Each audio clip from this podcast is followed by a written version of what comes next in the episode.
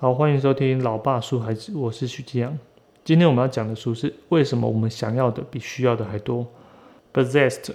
我本来以为这是这种目前现在最红的这种理财成功学啊，所以我不知道你们市面上是否看到，现在很多那种，我之前有一阵子很喜欢看，比如什么生活杠杆呐，什么钱与闲呐，还有呃什么赚钱也赚幸福。其实这本这些书我都没有很鄙视他们啊，就是我自己也很爱看，就是理财啊、财富啊、心灵成长啊这两个最强的东西加在一起，我就是变现在我们呃市面上很多很多人都可以接受的一个新的类型。我觉得这种书真的很多啊，有空的时候应该是写一本，你就可以。你就可以自财务自由了。应该要出一本，就是如何写一本，呃，让你财务自由的书，就这样就超快。哦，前几天我有个朋友来找我，他是来跟我聊遗产税的问题。反正就是他们家他爸过世，然后他处理一些就是公司跟他们家里的一些财务问题啦。其实这让我想到我去年我爸得大肠癌的时候。呃，有很短暂的说明一下后事。那有多短暂呢？大概就是五分钟到十分钟吧。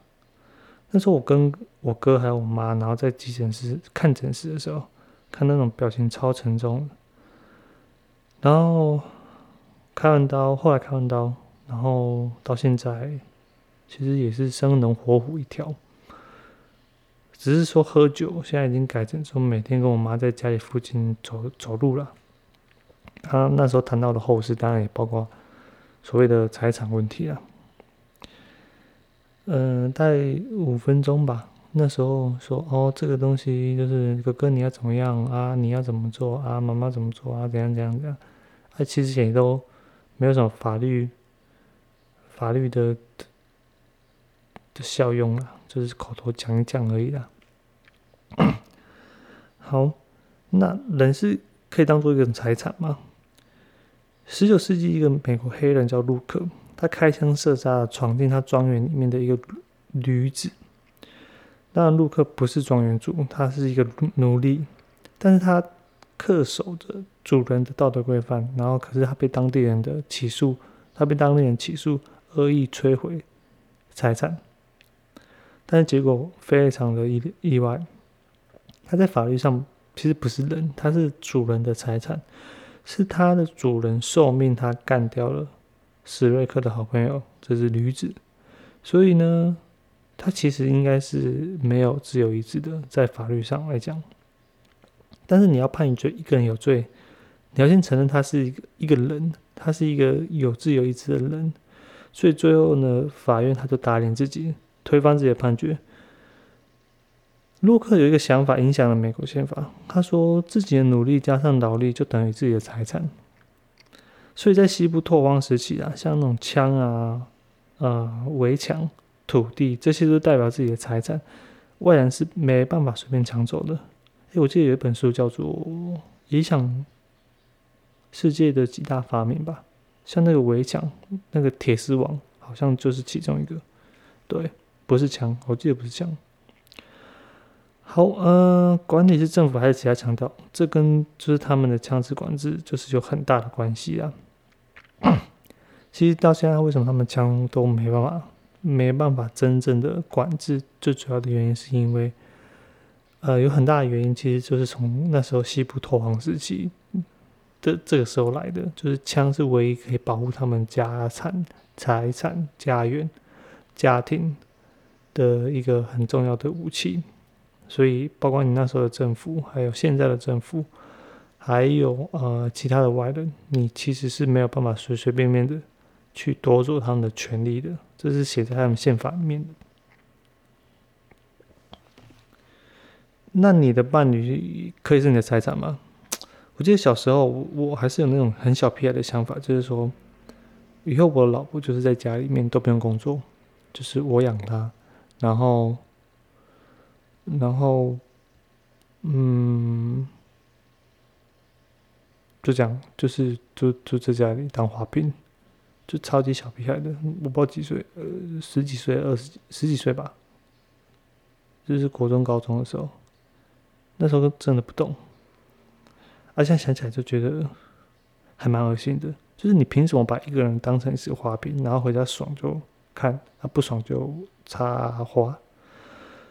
所以，嗯，我想到命理学里面有一种叫做好命，意思就是说你，你基本上就是一个巨婴啊。所谓的好命就是说你，呃，什么事情都不用做，待在家里啊。你想想看，有一种人他是什么事情都没法做。就是所谓我们所谓的身心经有有障碍的人，智智智好像也可以。啊，这些都在姓名学姓名学里面所所说的好命。你没有能力做嘛，你也你也你也没有办法做嘛，你做的东西也没有效率。那大家都是哦，那只能哄塞你，你就是喝命，对。这个跟我自己的价值观其实是有点冲突的。我一直认为，呃，多做会显示我自己的价值。所以，我我我记得那时候在当兵的时候，然后就互相凹来凹去嘛，学长凹学弟嘛，学弟在凹下面的学弟嘛。我那时候被学长凹，我没有很痛苦。其他学弟很痛苦，不知道是不是因为这种价值观的关系，我还是觉得好，我做多了就是我的，这东西做久了就是我的，然后我的价值感就会产生了，所以我几乎不靠背，就是我是一个不靠背的人，所以你要凹我就凹，我就给你凹，凹就去做，做到我真的不行再说吧。那其实也没什么不行。那到后面，如果是说时间上面的话，就是啊，做到就时间到，然后更上面的人下来盯说：“哎，干啊，你你那个菜菜沙茶，你怎么没有帮你学弟做？啊，你一个人在那边假婚冲他笑，所以他就被电了。然后我就用我自己的这个做事的能力去电他，回电他，所以。在整个过程中，我其实没有很很厌恶说哦事情很多，我其实反而觉得哦事情很多，我如果可以靠我一个人把它解决下来的话，我会很有成就感，我会觉得自己很有价值感。这这其实就是我自己的个人观念呐。好，呃，一直以来啊，交配跟结婚都是分开的，交配其实是为了生存跟繁衍。但是结婚就没有那么简单了，像政治啊、经济、文化这些，通通都是你要结婚的，嗯，条件之一。我刚刚把那个嫁妆查了一下，嫁妆就是属于女方的私人财产，是男方其实是没有权利去去拦制的，所以他有一种说法说。就是他怕男生拒绝，很早就拒绝了，所以这些财产可以当成是女生后来的一些啊生活费啊干嘛之类的盘子，当成是生活费。这我们比较难想象，但是我们应该把它放到呃之前的生活条件上面来看。但是我想有一个问题：如果当时候女生也是属于男生的财产，干啊，不是也一样吗？就等于财产中的财产，那还是属于男生的财产呢？不不知道大家记不记得那种童养媳啊？就是台湾早期就有这种习俗，就是你小时候就把孩子送给人家养，是卖掉吗？可应该可以这样讲。就是当然，我们现在这角度来看，其实是很不人道。但是以经济学的角度来看的话，就会觉得比较合理一些。就是生下的孩子，他养大之后就要工作，然后就要照顾没有办法工作的父母，所以想到之后的状况，然后你就会多生下一个孩子，然后多生多生，然后当时候的状况一定就是男生他的体力劳动，以经济条件来讲，体力劳动一定比女生的好，所以想要多生男生，然后一个循环一个循环这样达成，就是当你生下一个女生，经济条件不允许。然后想到将来嫁掉之后又要付一笔嫁妆，好，多方考虑之下，你就是尽早把它处理掉。所以这是这就是那时候的的背景啊，我觉得那时候的背景，我自己的育儿原则的第一条就是让孩子可以独立自主，然后你身为一个父母啊，你自己一定要先独立，就不管是你经济上、精神上还是心智上，至少作为一个监护人，或者是你有能力辅助辅佐这个未成熟的孩子成为一个独立自主的成人之前。你自己一定要先心智要比较成熟，我绝对不会说我自己是一个心智超级成熟的人，但是生完小孩之后，我发现我一直在往这条路上面走。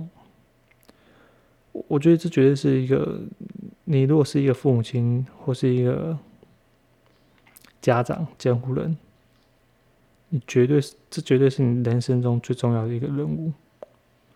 但是至于这个任务到什么时候结束，就是就是你认为他们有独立自主的这些能力，我觉得你的任务就可以告一段落了。然后这本书他一直强调就是所有权，他一直用所有权去解释人的心理状态，就不管什么事情，他先把他这这把锤子拿好，然后就把所有的钉子全部钉满。其实这种解释方式，就是我想讲那种命理学的锤子。我之前在研究那个演化心理学的时候，就会试着用演化的角度去解释所有的事情，所有的事情。所以你觉得，你有时候看这本书的时候，你会觉得有点，嗯，这东西有那么难吗？就是就是就是这样子，就是很简单的事情，为什么你一定要所谓的所有权、财产权去解释这些事情？这样不是就是手上拿铁锤，然后看什么都是钉子的那种感觉？其实我觉得这本书就是这样子啊！我我我现在其实，我现在其实也是会用这种方式来学习。譬如说，像之前在研究演化心理学的时候，就是用演化心理学去解释所有世界上发生的事情。到这里，他是用所有权。所有权的概念去解释很多人类行为上的事情，然后当然你还有很多其他选择，包括像生理学、脑神经科学啊，他们都跟进化就是息息相关的，行星对，都跟进化有非常大的关系，所以最后可能都会回到进化进化理论。呃，当然还有另外一个方式，就是你用神学的角度解释这一切。其实也是可以的，其实也是可以的。我我不排斥，虽然我比较不站在神学的那个那一派的立场上面，但是我我我觉我觉得我之后应该会拿拿几本书出来讲，就是你如何用神学的角度去解释这个世界上很多很多的万事万物，应该还是说得通的。啊，像像像知名节目老高，他就是用这种方式嘛。对我觉得。无所谓啦，就是真的无所谓。人要的就是一种解释而已啦。好，那你就是用这个方式，用这个锤子一直钉，一直钉，一直钉，一直钉，一直钉，然后一直讲，一直讲，讲到没有办法讲得通，讲到没有办法解释。好，那他就到了尽头。那你是不是就应该换其他的锤子，其他的角度？可能心理学、经济学、热力学，无理无无无所谓，反正。这种多重思考的角度，可说不定可以让你更清楚的看清楚，可以让你更清楚的看清这个世界。好，哎，我刚才讲什么？命理学的锤子，对，命理学锤子就是这就是这样子。嗯，我自己的愿望，他就是做命理学的，所以在我从旁边看的时候，有时候我会认为说，哎，他怎么这个事情一发生，他就会说，哦，这命不好。还是安娜安娜安娜，其实他自己也知道没有那么简单。对，可是他也懂一些心理的状况，所以你不是只有命不好，命命命命啦命名字，你不是只有名字不好，你还有很多的关系，包括你自己跟你的父亲、父母亲的关系，包括公骂的关系，包括很多很多的原因素。但是他还是相信说，呃，你改完名字之后，你自己有一个向前的动力。你可以这向前的动力让你变成一个循环，然后去改变自己的人生。他一直坚守着这个信念呐，这是我所谓的命理学的锤锤子。很多人应该都遇过威权主义的家长。然后呢，根据本书的观点，你拥有的想法都是你自我的延伸。很多的家长就在无形之中，他会过度的控制自己的孩子，不管是想法，不管是行为。因为当你拥有的时候，你就可以掌控。你懂为什么？当你拥有这个东西的时候，你就有一种感觉，就是我可以掌控它。那这种掌控的感觉会让你心会很安定，会让你知道说：“哦，原来原来是世界没有那么的不确定，这个是我可以控制的。”好，那我就用力的去控制它。所以。威呃掌控感出来就会出现，威权的权其实很大的部分就是所有权的权。我身边，我身边就有威权主义的家长，可是我永远搞不懂说为什么还是会出现截然不同的小孩。就是我有些朋友他们是，他们家长是很威权主义的，但是另外一个有威权主义家长，可是他们出来的小朋友，他们出来的。一个是很叛逆的，一个是很保守的，就是都有。那至于为什么，我真的还不太懂。像我老婆就是比较保守的那一派，因为我岳父就是很维权，他们从小就是怕怕怕讲的，听他讲的，然后从来都不会去去反驳他们的。所以，所以我老婆跟我跟我岳母。在某些方面就会很像，就是最近讲到一个 事情，就是我们家那只小的，小的开始就是开始学姐姐，然后两岁了嘛，开始会说很多不要，所以有时候会真的把我们弄得很烦。然后我老婆有天就打电话，打电话给他妈，然后就说：“哦，我今晚弄用。”或者这那种邓叉叉的教育方式，邓叉叉就是他，这是我我岳母啊。像我们家现在小的，就是非常的、非常的，因为进入两岁嘛，两岁就是我们所谓的就是猫狗嫌，terrible two。那我老婆有一次就打电话给我岳母说：“哦，我今晚用邓叉叉的教育方式。”那一听大家都已经笑了，大家都知道那时候什么是邓叉叉的教育方式。就是非常维权啊，就是就是我老婆就是说，她感觉她有两种个性，她 A 方面想要做一个比较慈爱的家长，但是被弄到很不爽的时候，就会出现 B 方式 B 模模式，就是我岳母的模式，就类似超级赛亚人这样子，鬼巴都会。嗯，来聊一下学人精好了。所有人已经经过学人精的阶段了，而我们家其实不意外。我们常常会回我妈那边吃饭，所以饭桌上面就是有五只小屁孩的声音。五只小屁孩，我哥那边两只，我姐那边一只，啊，我们两只。然后他们又在同一个幼儿园，所以他们回来就互相告状，然后互相骂，然后互相学来学去，然后整个饭桌就是。几乎听不到大人的声音，全部都小孩的声音，很猛。然后他们最近就会玩一个游戏，就是学人精的游戏。学人精就是有一个人就会很白目，一直学别人讲话，然后有一个人就会被他学学到很美颂。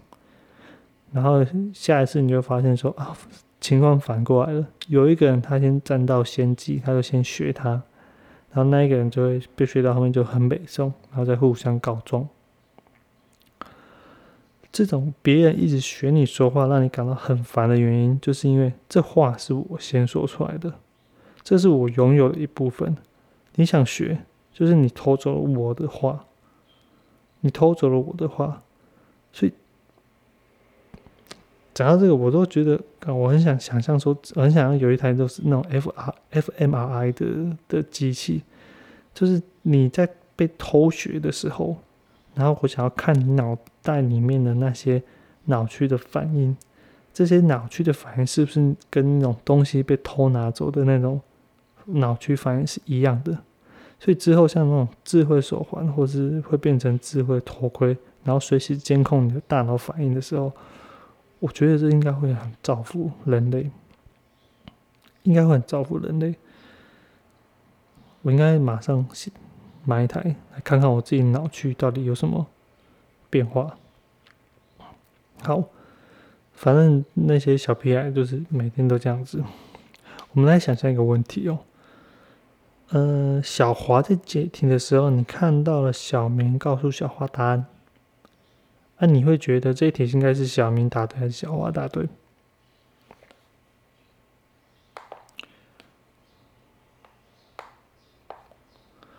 然后你再想象一下，小英在过程中偷听了小明的答案，跑去告诉其他同学，你的反应会不会跟六岁小孩一样？就是说，这是不被允许的，这是不对的。因为什么呢？因为是小明先说的，小孩子他会认为说，这个东西是小明先说出来的，所以这个答案，这个解决的方式是属于小明的。小英在旁边偷，小英在旁边听到，他并没有做出任何的讨论或解释，他就是直接把这个答案给带走。这就是。有一点像是我们这边所解释所有权的概念。嗯，你有产出，你有努力，所以你是第一个。至少你看到，你眼睛看到是第一个。那这东西应该就属于你的。这个东西就好像就直接刻在小孩子的心里里面。你说他后期学的吗？我觉得倒不一定，有可能就是我们所谓的进化来的。因为一开始我们都 在一岁多到两岁的时候，你会试着用你的手或是你的身体去触摸这个世界所有的发生的事情。我记得小的很爱玩那种那种积木，堆高然后再推倒，堆高再推倒，是这个东西让他有一种掌控的感觉，所以他慢慢的透过这些。这些方式去了解他自己跟外在事物的关系。哎，我前几天买了一只手表，然后我就开始启动了选择困难模式，就是我会很理性的分析说，我到底需要什么样的手表，价位啊、实用性啊、功能性啊、美观啊，我我会用这些理性的功能去判断，然后让我可以快速选择。然后买下自己喜欢的产品，后来发现实际上根本完全没有办法，完全没有办法。我老婆那时候在旁边看到都在吐血，她说：“来给我，我帮你下单。”就这样，然后就这样拖好几天。而而且实际上，为了要买这只手表，其实我已经好几个月都在考虑要不要买手表。就是我后来才考虑说，哦，要开始买手表，然后拖了好几天。在这之前，我已经好几个月在考虑说，要不要。再买一只新的手表，就好几个月哦，就是就是我就是这样，不想遇到这些选择困难，所以搞到后面，干那些网页啊、APP 的广告推送，全部都是从最低价的到最高价的手表。我记得那时候 YouTube 还直接跳出如何选择劳力士的频道给我。我们现在都已经慢慢的熟悉网络广告带给我们的侵权感，侵权感。但是如果你的资料直接被使用，你一定会不爽，你会超北宋。所以使用调侃就跟你说：“哦，收集啊，处理你的个人资料是为了我们跟使用者美好的未来。”呃，这是让你更有体验、提高你体验感的的的的东西。啊。我在想，就是我个人资料是不是被这些信用卡公司都卖掉了？因为我已经接到好几家根本没有接触银行打给我，说要借钱给我。那这种所谓的所有权被侵犯的感觉，大家都觉得不爽。但是爽字头上就是一把刀，就是教归教，我们还是会被这些 Instagram、Facebook、TikTok，我们还是用得下它叫。有本书叫做《监控资本主义》，大家可以去看一下。嗯，像这种侵权的感觉，就是你原本就觉得这些资料就是属于你的，你的东西，你不应该被别人拿去用。如果你要用的话，是不是要通知我？其实他有通知你啊，使用条款上面就跟你讲了，只是他讲的就是很文绉绉，你根本也不会想看，不想听。只是这些侵权的感觉化成数字上面的东西，你会很无感。你会很就很无感，跟你所身边的东西被拿走，那种感觉差太多了。呃，在人类大历史中有一个概念叫做想象中的共同体。我觉得在这里其实你就可以很明显的知道说什么叫做想象中的共同体。法律、财产、知识、政府、所有权，这些想象力其实就是智能的超能力。嗯，我我我们家我们家的皮皮，我们家皮皮就是就是那只狗，腊肠狗，它是会偷吃餐桌上面的食物的。就是你人如果不在的时候，它是可以站在椅子上面，跳在椅子上面，然后再趴在桌子上面，然后把东西吃掉。所以如果你听到盘子的声音，然后楼下又都没有人的话，基本上就是它，就是一只老鼠。呃。但是如果你在旁边瞪着他，他那个可辱的眼神就会跑出来，可辱的眼神就会跑出来，就是一副就是可怜到不行。可如果你离开的时候，可乳的舌头就会伸出来就算他知道他吃完之后就是一定会被打，一定被骂，啊，不会打了，我们不会打他了，就到时候就是被告，嗯。一定会被骂，然后一定一定会关去笼子里面。可是此刻这时候，食物的主人就是不在了。那对他来说，他就是那个食物的拥有者。他比较没有办法像人一样想象中，哦，之后好像又会被打或者怎么样，然后用这些想象力，然后去克制自己的冲动，没有办法。在那个时候，在那个当下，他就是本能的动物，他就是被。被被被被被被控制了。好，那想怎么吃就怎么吃，所以他真的就吃了。但是如果今天是人，如果像像我以前去图书馆看书的时候，呃，如果看到那个座位被占了，我不会把他东西拿开，然后坐一屁股坐下去，不太可能有人做这种事情。对啊，不太可能。我就在在现代化国家。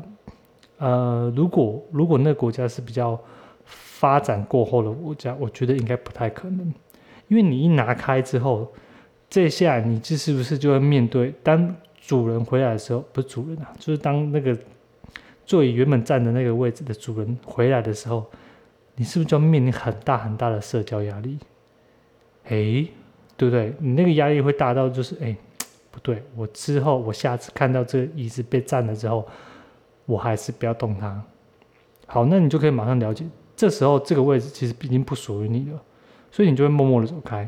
这就是我我们之之之呃，我们刚才讲的，就是智人的想象力，他可以想象未来，从未来再回到现在，去推算说之后它会发生什么事情。这就是我觉得想象中的共同点，真的可以用在很多很多的地方。难怪《人类大历史》那本书，呃。之后，我觉得会被很多书拿来引用，真的会很拿来引用。我我觉得那本书，其实我之后也打算讲，只是说，呃，我觉得大家都已经看过了，所以我不确定说好不好讲。因为那本书可以用这个概念去解释超多事情的。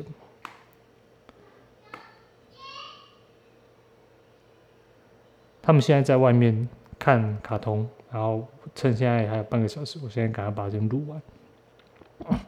接下来我们讲一下儿童的掌控感。我我其实刚刚我们其实早上已经有提到说，呃，小嗯，好，我重讲好了。我们之前有提到说，所有感的起源其实都来自于自我的延伸跟掌控感。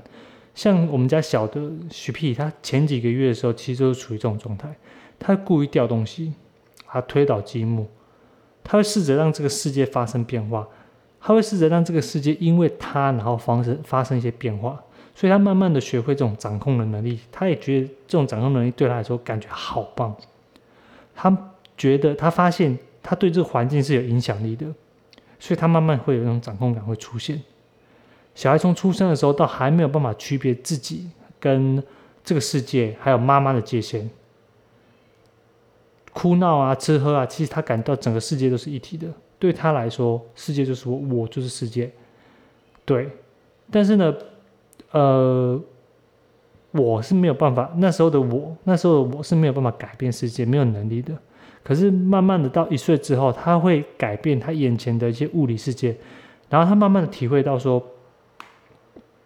有些东西是分开的，而且是我可以掌控的。然后接下来就会慢慢的进入自信心爆满，然后英雄主义、公主主义、自我中心的时期，就是两岁到六岁吧，应该是这样。对，呃，我我觉得在这边所有权来解释这个事情的时候，就很有感觉，就是掌控感这个东西，就是。你的延伸，所以你可以控制，你可以控制的东西会基本上会让你感觉很好，让你感觉很好，然后你会进一步的去控制更多的东西。那一直到什么样的程度？呃，我觉得就是被打枪的程度了，就是你慢慢的会在社交呃环境之中去被打枪。我们家的我们家的大致的。我们家大只的 P 姐，她现在其实就一些这个问题，她其实很自我中心，她其实很公主。呃，她在学校的时候都会比较强迫人家玩她想要玩的，对，所以他好朋友，他好朋友就是比较点点，就是有点像小跟班这样，在学校的好朋友会问他。可是另外一个就是大班的，他们是混混龄的，他另外一个大班的一个男生。也是很有主见，啊，也是很成熟。然后他有次跟那个 P 姐就说：“哎，许许 P 啊，许 P 许 P 姐，我觉得你很喜欢主导别人呢，我觉得你很喜欢控制别人呢。”然后许 P 姐就说：“没有啊，我没有这样啊。”他是回来跟我讲，然后说那个郑差祥，郑差祥说我在学校，他学校都这样讲我。后来我跟。我跟他妈看了一眼，就说：“嗯，嗯，没错，他其实现在就是这样这样子状态，但是他其实没有自觉。我觉得这个事情我没有那么担心呐，我没有那么担心，因为他之后会慢慢遇到社交问题，社交问题会让他这种自我中心慢慢的压下、压下、压下、压下、压下、压下，啊，一直要到可能嗯青春期的时候吧，青春期就是你完全没有。”自我为中心，你根本不知道你是谁。对你来说，别人认为你是谁，你就是谁。所以别人的话更重要。这就是有用从高到中，再到最低。等到青春期过后之后，你才慢慢找到你是谁。好，那青春期的东西，我们之后有有有其他书，我们再来讲好了。那那个又是更大一个章节。嗯，我超喜欢带他们去玩沙的，超喜欢带他们去玩沙，尤其是小只的皮，他他他只要一玩沙，你基本上你就可以在那边看着，然后不太需要管他，也不要像刚不太不太需要跟他玩。我我，但每个人都不太一样，像许像许碧姐，她她就需要有人跟她一起玩，她就是比较活泼、比较过动的那一种，所以她。我如果去外面，然后刚好遇好运运气很好的话，遇到就是有其他的朋友，然后呃，他找找找到其他的小朋友的时候，我就会超轻松的。那他们两个都很，其实也也都很喜欢玩沙拉，啊，一玩其实就是一一个多小时都不用起来。对，然后之前我有跟他们讨论一些沙坑的事情。因为基本上沙坑是共用的，所以有其他小朋友会做他们的东西。那我之前就有跟他们讨论作品的事情，什么叫做作品？每个小孩在沙坑都会完成自己世界里面的作品。对于我们大人来说，其实他们就是一堆沙子堆过来堆过去，堆过来堆过去。不过我真的是会很认真的看待他们做出来的作品，因为我觉得他们认真的，呃，我我觉得我们认真的对待他们自己创造出来的世界。其实也就是他们对自己的掌控感是有一点了解的，然后会增加他们小朋友的信心的。也也就是说，他们做出来这个东西会被大人所认同，不会当成就是一个东西，而是一个作品。这个作品是你不管是有意识还是无意识的去做这个东西，你都会发现说哦。原来我做的东西有被别人看到，我做的事情有被别人看到，而且这个这个是别人是我的爸爸妈妈，然后会让你，呃，我觉得会让小朋友的价值感会增加很多，会增加很多。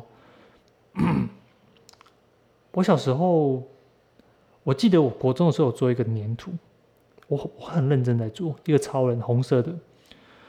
然后那个那个作品是我，呃，为二还为为二，呃，就是获得全班高分的，应该是第一还是第二？我记得是第一还是第二？老师超爱，啊，我也超爱。我记得我最好朋友做那个普屋，那个那个胖普屋，但是因为粘土因为太胖了，粘土不够，还跟我借。啊，我做的是瘦的一个超人，一个游戏杂志，然后我就最后面把剪下来的车超人红色的。我超爱那个作品，但其实后来我妈就把它丢掉了。我妈就把它丢掉了。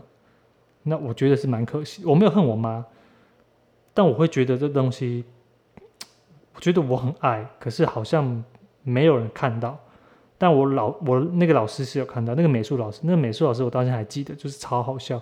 他根本就不像那我们所谓的美术老师，他就是一个小哎，其实就一个小哎。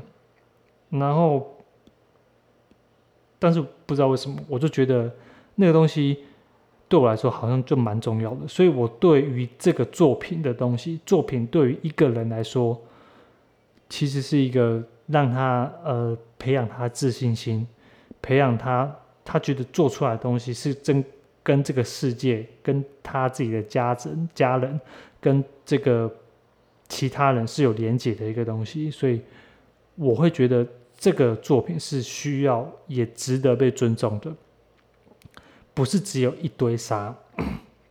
这本书里面其实他有提到一个作品，其实大家应该都知道，叫杜象的马桶。它其实就是个马桶，然后把它摆在各大美术馆。它它好像正品已经毁掉了，剩下好像都是仿仿仿仿冒的，都是复制品。可是各大美术馆还是都有摆。呃，高大上的艺术品，我们有时候看都看不懂。像这个马桶，我们绝对看得懂，可是我们就不知道为什么它会变成一个艺术品。这个杜象他其实有说，应该有说他，他应该是有说一句话吧。我我不知道，反正我那时候，我那时候，呃，反正这本书里面好像有提到说，他说。艺术从来就不是，呃，大众看出来是什么，而是它产生的作品中你是怎么想的。这个作品只是一个副产品，是已经其实其实只是你的思维整个思考的过程中一个副产品。你的创作基本上才是你的作品，你的大脑的思维的过程中才是一个。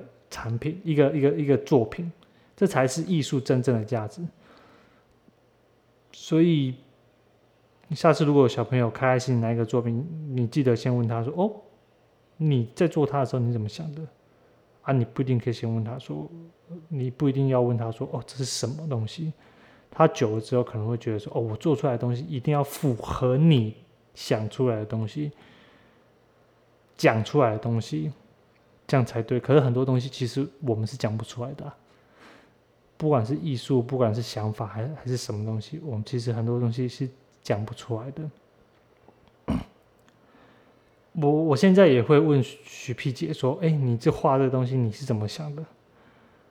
我以为会得到一个很特别的答案，但其实就是很普通。他会说：“我不知道，我不知道。”就这样，然后就结束。再继续问他就 kimo，所以后来其实我就会慢慢的，我觉得这没有那么简单，但是我觉得这个可以，这条路还可以慢慢慢慢的修，慢慢慢慢的走。嗯，我们家两个孩子，呃，都有安全毯。所谓安全毯，那个贝贝啊，那那个贝贝小贝贝。诶，这本书就说有一种说法是西方人比较让孩子独立的去不独立睡觉，所以相对于东方人的话，他们有更倾向过渡性的课题。过渡性的课题是什么？就是说，孩子跟母亲分开的时候，需要一个跟母亲很像的东西来过渡这个时期。那东方人他比较晚，是因为他大部分时间都跟家人睡在一起，他比较晚期的时候才跟家人分开，或是跟才跟母亲分开。但其实讲到这里的时候，我也很想说，其实也不一定啊，因为就是说。我有时候都会看到说，很多家长都会用这个羞羞脸来取笑说，孩子还拿着一个贝贝啊，还在吃手手、吃手手啊，干嘛有的没有的。我其实也，我其实很不认同啊。我还是觉得说，这东西就是他一个安全感来源，他就抱着东西就没差，就吃个手指也不关你的屁，不关你什么事。你干嘛一定要就是羞羞脸啊？这这东西来。我感我是真的心里很美送啊。其实，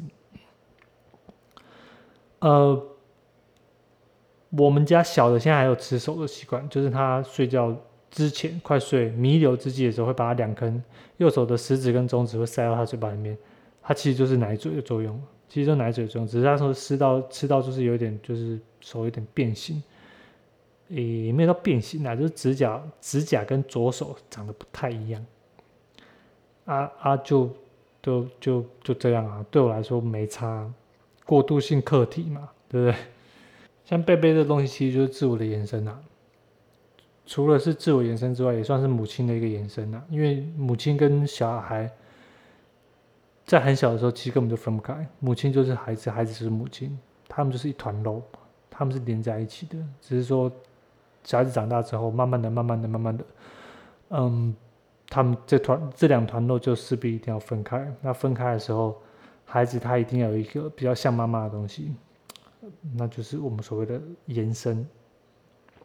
大家都听过哈洛的猴子，就是依附理论，其实就是从哈洛的猴子这个实验室最后下了一个结论。就算你今天就是赐我穿、赐我赐我喝，我还是会比较喜欢妈妈的味道啦。就是有奶的不是娘，就是像娘的才是娘。我们在呃《大象与骑象人》那一本书有讲过，我们都会说这个没有归属感、安全感，好像这些东西就好像是一种物质，是可以被人类拥有的。可是实际上，拥有啊、占有啊、想象权啊、我所有权啊，这些都是想象出来的东西产物。但是我觉得用这观点，真的是会让我们更了解人到底在在想什么。之前徐子杰问我一个问题，说：“爸爸，那个我们家都没有火灾耶。”我刚听到这句话的时候，心里有一种直觉上就有一种觉得：“哦，好险你是我是你爸。如果阿公是你爸的话，你就是被神的，就是被神的。”我小时候我还记得，我小时候在餐桌上面讲了一句“奶奶”，就是用胸用手臂这个姿势“奶奶”，然后我就被神了。我记到现在，完全没有忘记。对，对，我们家我爸那边，在我小时候其实还蛮蛮传统的。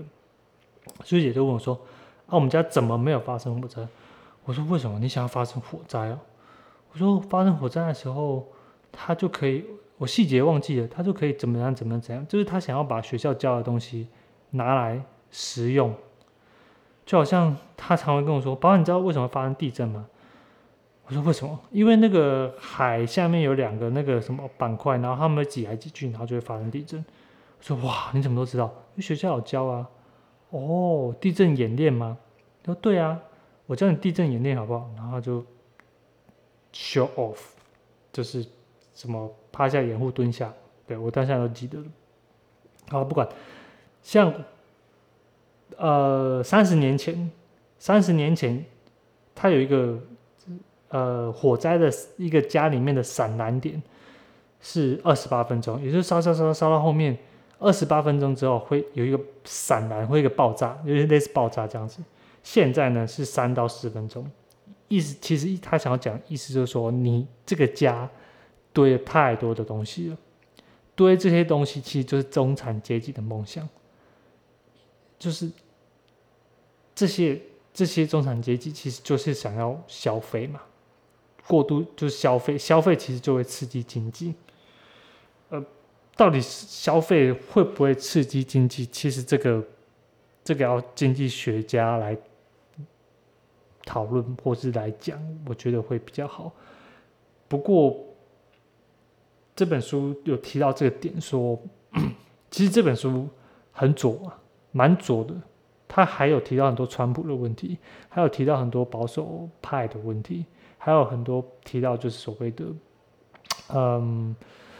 比较右右右边的问题，但是他不太会提左边的问题。我看得出来他蛮左的，对他其实提到很多这些政治的问题啊，这东西我觉得没什么好讲的，因为因为像这些学者，尤其是美国这些学者，多多少都左跟右的有的分别啊。他讲到这个，到底消费才会会不会刺激经济？其实我。我不，我觉得，我觉得不一定。我先讲一个例子好了，就是说，像，诶，我们都知道德国的东西超好用的。我之前看一个广告，不是广告，就是一个产品，就是德国菜刀都超好用的。然后那个菜刀或是那个他们的厨具都可以用上上百年、几百年。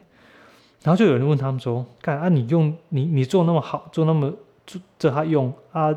到时候大家不会坏，啊！你们是卖屁啊？对，你们是卖屁啊！我我觉得那时候那他们那时候讲法是说，我们都不会坏，但是会有更多人来买我们的东西啊，会有更多人在买我们东西啊，会有更多更多更多更多更多更多。他们意思就是这样子，就是说我做的东西不会坏，我我之后传出去之后，会有更多人进来买我的东西。所以我就会一直生存下去，这跟我们想象比较不太一样。像我们灯泡那个灯泡，其实就是我没有把它做太强，因为太强你根本不会换，你不会换的话，我的经济就没办法循环。对啊，我自己在做那种余温的那种水车啊，里面有一个零件叫做减速机，它呃，你可以把它想成车子的那种换挡的那种东西。就是它把那个呃马达的旋转方向，呃换换另外一个旋换另外反正是 X 轴会改成 Y 轴这种呃旋转方向，所以它其实是一个消耗品。然后我们是属于呃大盘大盘，其实我们一直想要做一个比较好一点的，不要让这个东西就是就是一两年就坏的那种。后来发现，其实会遇到很多市场的问题，其就是我们的下游，我们的的客户，他们不想要，因为他们大部分都是属属于那种维修的方面，所以一个东西都不会坏，对他们来说，其实是非常非常的，他们整个整个业务就会往下拉，业绩就会往下拉，所以他们需要坏，需要坏，他们就不会用太好，两年 OK 可以可以了就可以了，不要再做太好。你做太好，你价位那么高，对他们来说，呃，这些库存也都是占用他们的资资金，所以风险也都很大，呃，所以就会就会有这个问题。我们一直想要推这个东西啊，但是就是推不起来，好吧？然后，谢谢你收听，我是徐继阳，这里是老爸说孩子，拜拜。